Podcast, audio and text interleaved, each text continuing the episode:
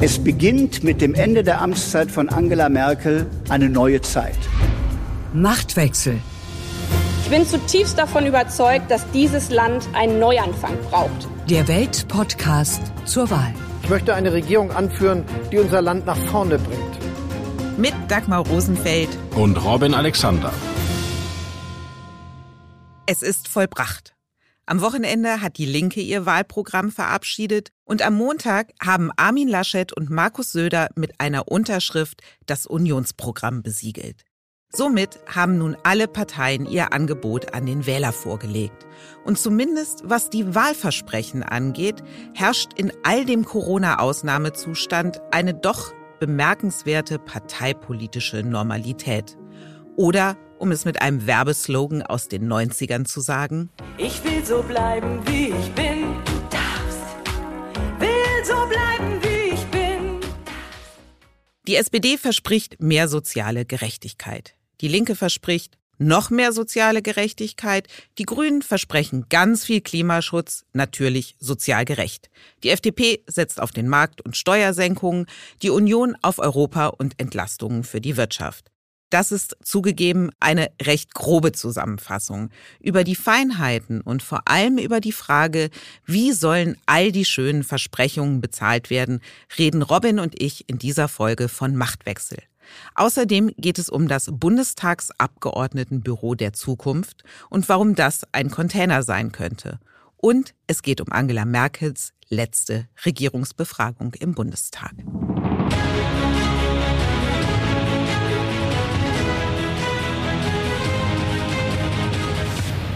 Das ist das musikalische Intro, das die Union bei der Wahlprogrammvorstellung vor dem Auftritt von Laschet und Söder gespielt hat. Klingt dynamisch nach Machern. Wenn man Laschet und Söder beobachtet hat, so Seit an Seit, hätte folgendes Lied auch ganz gut gepasst, zumal ja gerade Fußball ist und die Nationalelf auf dem Platz, ähnlich wie die Union in den Umfragen, aufholt. Gute Freunde kann niemand trennen Gute Freunde sind nie allein. Das war der junge Franz Beckenbauer mit dem alten Hit Gute Freunde. Robin, Freundschaften gibt es in der Politik zwar selten, aber es gibt zumindest Teamgeist. Hast du Söder und Laschet als Team wahrgenommen? Das war ja die eigentliche Botschaft dieses gemeinsamen Auftritts. Und im Moment agieren sie auch als Team. Wobei der Team-Captain jetzt tatsächlich Armin Laschet ist, weil das Programm ist ein sehr defensives und er agiert ja immer noch sehr aus der Deckung. Also er macht all das, was Söder genau anders machen wollte. Da es aber im Moment gut läuft, macht Söder mit. Du hast es genannt, Armin Laschet macht das Merkel-Programm. Ja, das ist das Erstaunliche, weil zwischendurch hatte Laschet ja auch schon mal einen anderen Ton, als die Krise der Pandemie so richtig hoch war und es mit dem Impfen nicht geklappt hat und dem Testen. Da hat ja Laschet mal gesagt, es gibt kein Weiter so und die Defizite würden jetzt offen zutage treten. Den Satz mit den Defiziten hat er immer noch, aber der kommt weiter hinten und ganz leise. Und eigentlich ist es ein Programm, das sagt, alles soll wieder so werden wie vor der Pandemie. Armin Laschet nennt es aber Modernisierungsjahrzehnt. Wie viel Modernisierung hast du denn in dem Wahlprogramm entdeckt? Der schreibt das Modernisierungsjahrzehnt, glaube ich, 20 Mal ins Programm und dann kommen immer so Sachen wie Entbürokratisierung und das meint er auch ernst, hat er in NRW auch gemacht, ist aber auch so ein CDU-Standard. Dann gibt's so, so die Idee, der Bundestag sollte weniger Gesetze erlassen. Also der jetzige Bundestag hat 500 Gesetze in vier Jahren erlassen und künftig sollen es 20 Prozent weniger sein. Wo das kann die CDU nicht beschließen, weil der Bundestag kann ja später wieder machen, was er will. Also das sind alles so hehre Vorschläge, aber da ist jetzt nichts bei, wo man sagt, boah, das gab's ja noch nie und das ist ja eine ganz neue Zeit und jetzt wird alles anders. Klingt ein bisschen nach dem Prinzip, Zukunft ist für alle gut. Das Erstaunliche ist ja, dass die denken, es wird wieder so, wie es vor zwei Jahren war. Und die große Wette ist, es gibt ja diesen Wunsch in der Bevölkerung, ist ja klar, vor Corona war schöner, da wollen wir wieder hin. Aber es gibt doch auch das Bewusstsein, dass uns die Krisen näher rücken und dass es strukturelle Verschiebungen gegeben hat und dass die letzten strukturellen Reformen in unserem Land wirklich nun sehr lange her sind.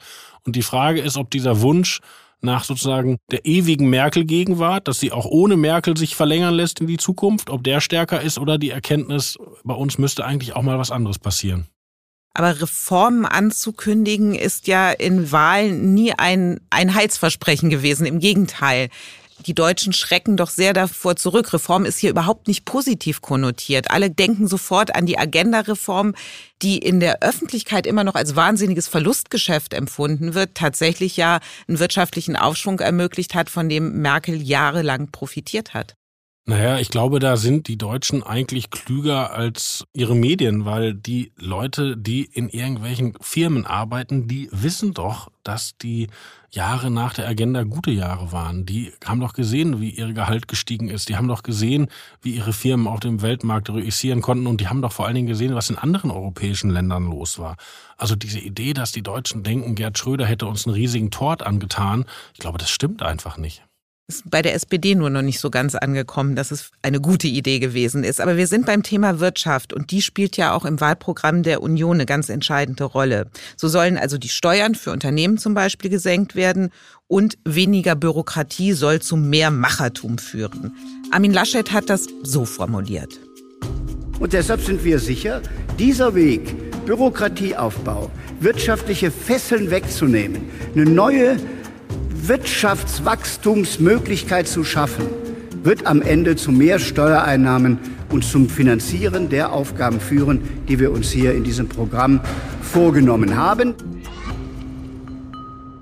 Es ist ja natürlich lustig, dass er Bürokratieaufbau sagt. Er meint aber Bürokratieabbau. Annalena Baerbock hätte jetzt Scheiße gesagt.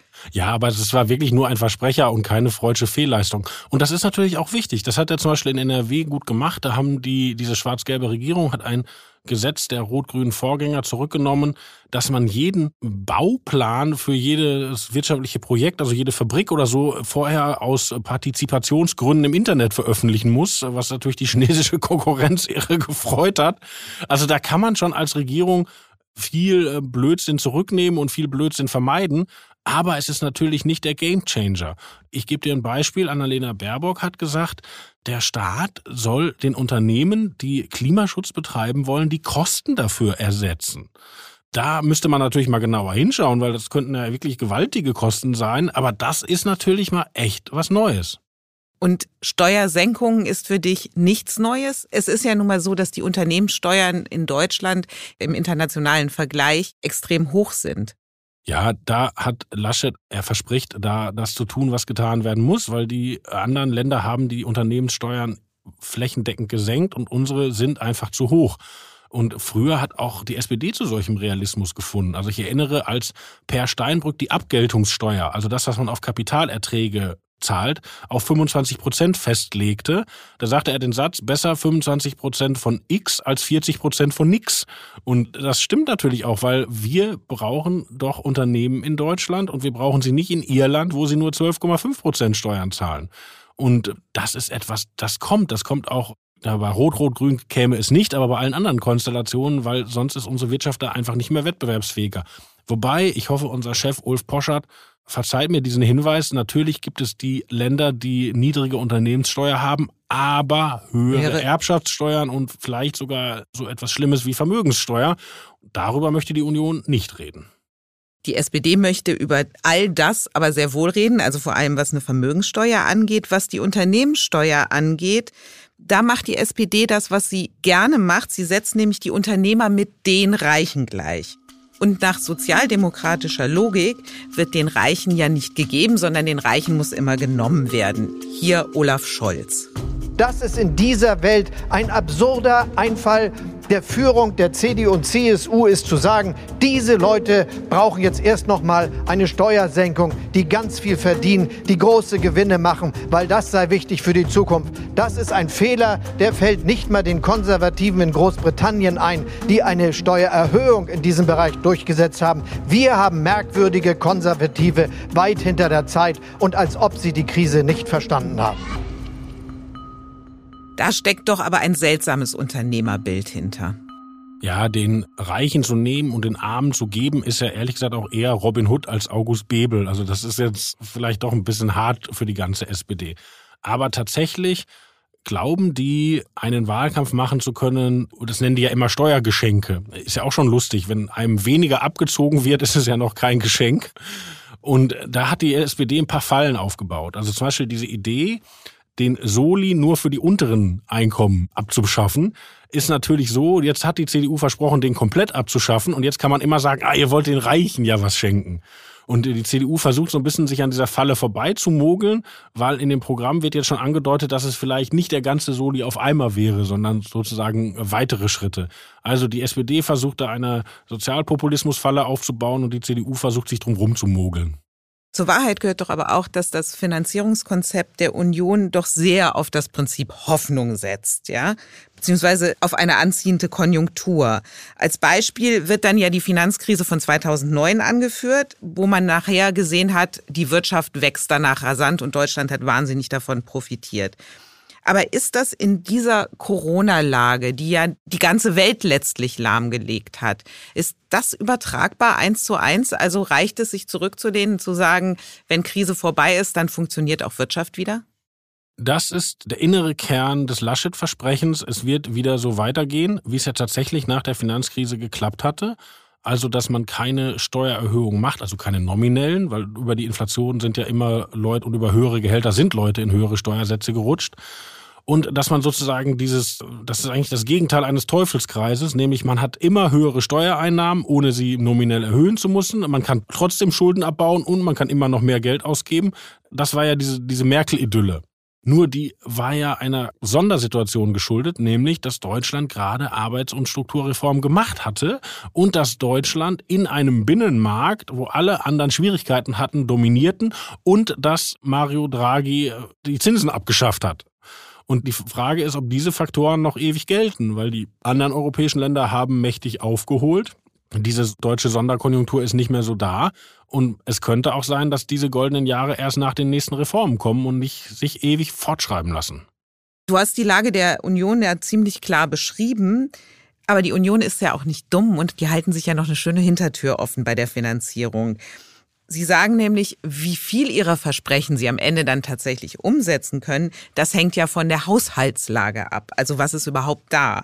Und da hat man schon mal gleich gesagt, und bei Scholz, der hat uns ja schon ein paar Mal hinter die Fichte geführt, da werden wir noch sehen, was da tatsächlich ist, wenn Kassensturz gemacht wird.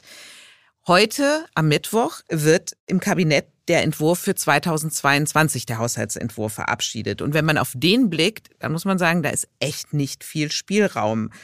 Die Schuldenbremse soll ja wieder eingesetzt werden, 2023 wahrscheinlich erst, aber ab dann geht es dann ja auch los, Schulden wieder abzubauen, also zu tilgen. Und wenn man sich anschaut, dass der Schuldenberg bis 2022 nach jetzigen Berechnungen bei 470 Milliarden Euro liegt, wo ist da noch Geld für Investitionen? Oder ist das schon die Abmoderation des Unionswahlprogramms? Dieses Kassensturzargument sollte man denen auf gar keinen Fall durchgehen lassen. Das ist auch ehrlich gesagt eine kleine Frechheit, weil das ist eigentlich ein Oppositionstrick. Die Opposition fordert exorbitante Ausgaben, macht Wahlversprechen und sagt dann, ah, jetzt sind wir an der Regierung und wir sind betrogen worden, es ist viel weniger in der Kasse, wir müssen alles einsammeln. Das stimmt schon als Opposition nicht. Aber das als Regierungspartei zu behaupten, ist nun wirklich der Gipfel der Frechheit. Weil man kann ja Olaf Scholz gut oder schlecht finden, aber dass die Haushaltszahlen nicht stimmen, das, das glaubt doch Laschet wirklich nicht. Also das ist eine rhetorische Hintertür, das ist Quatsch. Die Sache mit den Schulden stellt sich interessanter dar wir Deutsche hatten ja immer schon ein anderes Verhältnis zu Schulden als viele unserer auch angelsächsischen Nachbarn. Bei uns ist das Wort Schulden ja auch ein bisschen religiös aufgeladen. Das kennen andere Sprachen ja gar nicht. Und da geht der Trend ja tatsächlich in die völlig andere Richtung. Also zum Beispiel Joe Biden in Amerika macht ja Schulden, als gäbe es keinen Morgen. Und sozusagen in der weiß gar nicht, ob es Finanzwissenschaft oder schon Finanzphilosophie ist, gibt es ja auch die Idee, man könne sich einfach verschulden, weil es die Zinsen nicht mehr gäbe und das wäre alles völlig irrelevant. Und da waren wir Deutschen schon in den letzten zwei Jahrzehnten in einer ideologischen Minderposition. Und da sind wir es noch weiter geworden. Aber der Fetisch der schwarzen Null, der ist ja jetzt überall aufgehoben. Also auch Ökonomen sagen ja mittlerweile, die schwarze Null braucht es nicht mehr. Schuldenbremse ist eine andere Geschichte, aber die schwarze Null war ja sozusagen die Krönung unserer Schuldenphilosophie. Ich fand die schwarze Null ja gut, weil in den Merkel-Jahren war ja ständig mehr Geld da. Also jeder Bundeshaushalt ist immer gewachsen. Und dass man dann sagt, okay, wir haben mehr und jetzt holen wir uns noch mehr auf den Kapitalmarkt, das finde ich uneinsichtig. Ich glaube nicht, dass die Schuldenbremse in Stein gemeißelt ist. Also das Helge Braun, der Kanzleramtschef, hat ja schon einen Versuch gemacht. Er sagt, um die Schuldenbremse zu reformieren, weil jetzt ist es ja so, die Schuldenbremse wird einfach ausgesetzt. unter Pandemiebegründung. Genau, Notsituation. So, jetzt ist die Frage, wie lange kann man das durchziehen? Hätten wir eine grün-rot-rote Bundesregierung, würden die sicherlich die nächsten 15 Jahre sagen, wegen den Pandemieschulden ist die Schuldenbremse aufgehoben mit entsprechender Mehrheit im Bundestag. Und die Frage, die damals Helge Braun aufgeworfen hat, ist es nicht besser, man geht in so eine kontrollierte Bewegung, wie man langsam über Jahre wieder an die Schuldenbremse rankommt, aber immerhin das Ziel erhält.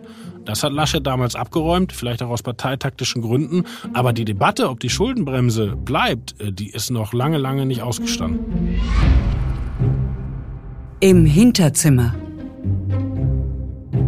Schon lange ist die Wahlrechtsreform ein Thema. Bundestagspräsident Wolfgang Schäuble redet bereits eine kleine Ewigkeit darüber, zum Beispiel bei den Kollegen vom Bericht aus Berlin im November 2019.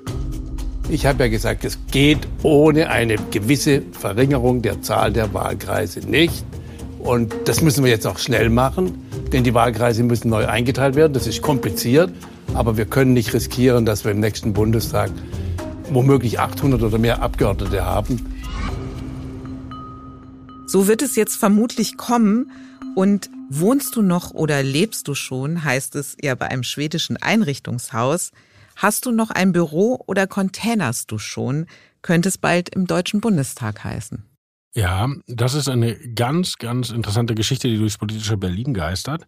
Eigentlich ist geplant, eine Kommission einzusetzen. Also es gab eine kleine Wahlrechtsreform, die haben die Große Koalition noch hingekriegt, aber die ist nur Kosmetik und da muss strukturell was passieren. Es passiert aber seit acht Jahren nichts, weil die Abgeordneten, die einmal im Bundestag sind, möchten da gerne bleiben und möchten auch ihre Wahlkreise behalten und möchten nicht, dass die neu zugeschnitten werden. Und deshalb kursiert die Idee, dass man nicht auf diese Kommission wartet, sondern schon in vielleicht schwarz-grünen Koalitionsgesprächen eine Wahlrechtsreform vereinbart. Und das könnte so ein bisschen atmosphärisch flankiert werden dadurch, dass man diese vielen neuen Abgeordneten nicht in Büros steckt, weil eigentlich äh, hat man gar nicht mehr genug Büros, ist alles schon pickepacke voll, sondern dass man da ein paar Container an die Spree stellt. Weil wenn ein Abgeordneter, der denkt, boah, jetzt habe ich es aber geschafft, jetzt bin ich im Parlament und dann sitzt er da im blöden Container, mit Ikea-Möbeln wahrscheinlich. Ja, das erhöht vielleicht die Bereitschaft, doch über eine schnellere Wahlrechtsreform nachzudenken. Und das wäre wirklich ein Segen, weil, wenn man mal ehrlich ist, diese ganzen Abgeordneten, die haben schon nichts mehr zu tun. Also so ein normaler Abgeordneter sitzt ja in Ausschüssen und es müssen schon Unterausschüsse und Unter-Unterausschüsse gebildet werden, um für die Leute wirklich Beschäftigungstherapie zu schaffen.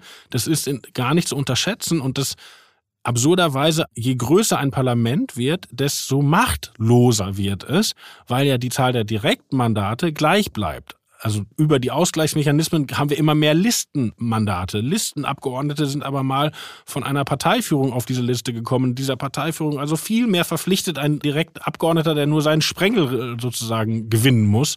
Also das ist eine ganz, ganz unselige Entwicklung. Und wenn die mit diesem überfallartigen Koalitionsverhandlungen, Containerplan behoben würde, dann würde ich einen zustimmenden Leitartikel verfassen. Dann bin ich gespannt, wann der erste Container aufgestellt wird und dann werde ich dich an deinen Leitartikel erinnern, lieber Robin. Die Erkenntnis der Woche. Question is to Prime Minister Philip Dunn. Question number one. Prime Minister. Mr. Speaker, the whole House will want to join. So munter geht es im britischen Unterhaus her. Im deutschen Parlament hingegen wird zu viel geredet und zu wenig debattiert. So hat es zumindest Norbert Lammert mal formuliert, als er noch Bundestagspräsident war. Die Befragung der Kanzlerin durch die Abgeordneten sollte das ändern. Seit dieser Legislaturperiode stellt sich Merkel dreimal im Jahr den Parlamentariern aller Fraktionen, die sie zu jedem Thema befragen können. Szenen wie bei den Briten hat es dennoch nicht gegeben, oder Robin? Ja, das haben die Abgeordneten leider sauber in den Sand gesetzt. Also das hat auch eine Vorgeschichte. Merkel hat sich jahrelang dagegen gewehrt. Und, äh, Schröder auch schon. Also Schröder mochte das auch nicht. Also äh, man hat, möchte sich halt keine Fragen stellen lassen als Bundeskanzler von frechen Parlamentariern. Und Vor allem unvorbereitet. Ne? Also man kann ja alles stellen. Also Tony Blair. Ja, aber Merkel wäre ja gar nicht unvorbereitet gewesen. Vorbereitet ist sie ja nun wirklich immer. Ja, das stimmt. Aber du weißt ja nicht, welche Frage kommt. Und Tony Blair hat mal gesagt, dass diese Fragen an ihn als Prime Minister die nervenaufreibendsten, peinlichsten, angespanntesten Momente in seiner Karriere als Regierungschef gewesen seien, weil er eben nie gewusst habe, was er denn gefragt werde. Ja, andererseits, Blair war eigentlich ganz gut darin, Gibt auch diese legendären Churchill-Antworten aus diesen, diesen Debatten. So, jetzt von Churchill zu Merkel zurück. Ja, Viel und Mer Spaß. Mer also wie gesagt, Merkel wollte das nicht. Es ist übrigens dem viel zu früh verstorbenen Thomas Oppermann von der SPD zu verdanken, der sich nämlich in Koalitionsverhandlungen mal auf die Hinterbeine gestellt hat und gesagt hat, jetzt machen wir das für das Parlament, weil das die Demokratie einfach braucht und damit durchgekommen ist. Leider haben die Abgeordneten die Chance nicht genutzt. Und das liegt daran, dass die Abgeordneten sozusagen Spezialanliegen an Merkel herantragen, als wäre sie eine Monarchin. Also das fängt immer an, dass die AfD sich blamiert und irgendwie fragt, werden wir nicht alle hier mit gentechnisch verändertem Impfstoff manipuliert und dann kommt jemand von der CSU und sagt, ich habe hier noch das kleinste Detail, könnten Sie das auch noch und so. Und es gibt nicht dieses Gefühl des Parlamentes, wir sind die gemeinschaftlichen Kontrolleure der Regierung. Also es fragt auch nie jemand nach. Wenn Merkel irgendwo mal in Bedrängnis gerät, kommt der Nächste und fragt was anderes, statt dass nachgehakt wird. Also äh, deshalb hat sie diese Fragestunden, die sie nie wollte, dann immer mit Bravour gemeistert, weil die Abgeordneten einfach nicht als Kontrollkorrektiv funktionieren. Aber das ist ja das Schlimme, nicht nur die Abgeordneten können es nicht, auch wir Journalisten kriegen es nicht hin, weil einmal im Jahr stellt sich ja Merkel den Fragen der Bundespressekonferenz und wir haben genau das gleiche Phänomen. Niemand hakt nach, es gibt keinen Teamgeist, sondern jeder stellt seine spezialistische Frage und Merkel kann das eigentlich alles immer dominieren. Also das ist... Was war für dich? Du sitzt ja jedes Mal in diesen Sommer-PKs. Gibt es einen Moment, der dir in Erinnerung geblieben ist, wo du dich für uns und unsere ganze Zunft mitgeschämt hast? Nee, so weit würde ich jetzt nicht gehen, aber ich meine, da hängen wir ja auch alle drin. Da zeigen ja auch Finger auf mich, wenn ich da auf andere zeige. Aber ich glaube, was immer eine ziemlich blöde Idee ist, Frau Merkel zu fragen, wie sie sich fühlt. Weil die Antwort immer ist, prima. Also, also erstmal ist das eine Vorlage für jeden Politiker und äh, sie hat ja auch, das Lustige ist ja auch, sie hat ja gar keine Lust, ihre Gefühle auszubreiten. Also sie will ja gar nicht diese einfachen Punkte erzielen. Und das ist dann, ja, aber egal. Also die Abgeordneten sind an Merkel gescheitert, die Journalisten sind an Merkel gescheitert. Das war jetzt ihre letzte Regierungsbefragung. Sie hat uns besiegt. Herzlichen Glückwunsch. Also mir ist als eine der größten Gefühlsoffenbarungen von Merkel hängen geblieben, dass sich ihr Mann ja immer beschwert, sie tue zu wenig Streusel auf den Streuselkuchen. Und jetzt fällt mir gerade ein, die Brigitte, also die Frauenzeitschrift, hat Merkel bei einem Bühnengespräch gefragt, was sie an Männern attraktiv findet. Und es sind schöne Augen. In diesem Brigitte-Format ist Ich die weiß, Ehe für kommt. alle zustande gekommen. Also Frau Merkel hat jahrelang verhindert, dass der Bundestag über abstimmt, ob auch Homosexuelle heiraten dürfen. Und Martin Schulz machte im Wahlkampf 2013 ein Fass auf und die Brigitte-Journalistin hakten nach und dann sagte Merkel, gut, dann stimmen wir das eben ab. Und eine Woche später war es Gesetz. Wir schließen diesen Podcast in jedem Fall mit einem Lob für die Brigitte und einem Tadel für die Abgeordneten und auch einem Tadel für unsere eigene Zunft, wobei wir ja hier nicht diejenigen sind, die richten und Ist urteilen, sondern Ferien. Frau Rosenfeld gibt schon Zeugnisse. Genau, Frau Rosenfeld erteilt Zeugnisnoten, gibt Robin wie immer eine Eins mit Sternchen und ein Fleißbienchen schiebe ich dir gleich rüber. Und nächste Woche kommen wir wieder am Mittwoch, immer ab 17 Uhr, bei Welt und überall, wo es Podcasts gibt. Und natürlich freuen wir uns über Ihr Feedback an machtwechsel.welt.de und bis nächste Woche, würde ich sagen. Auf Wiederhören.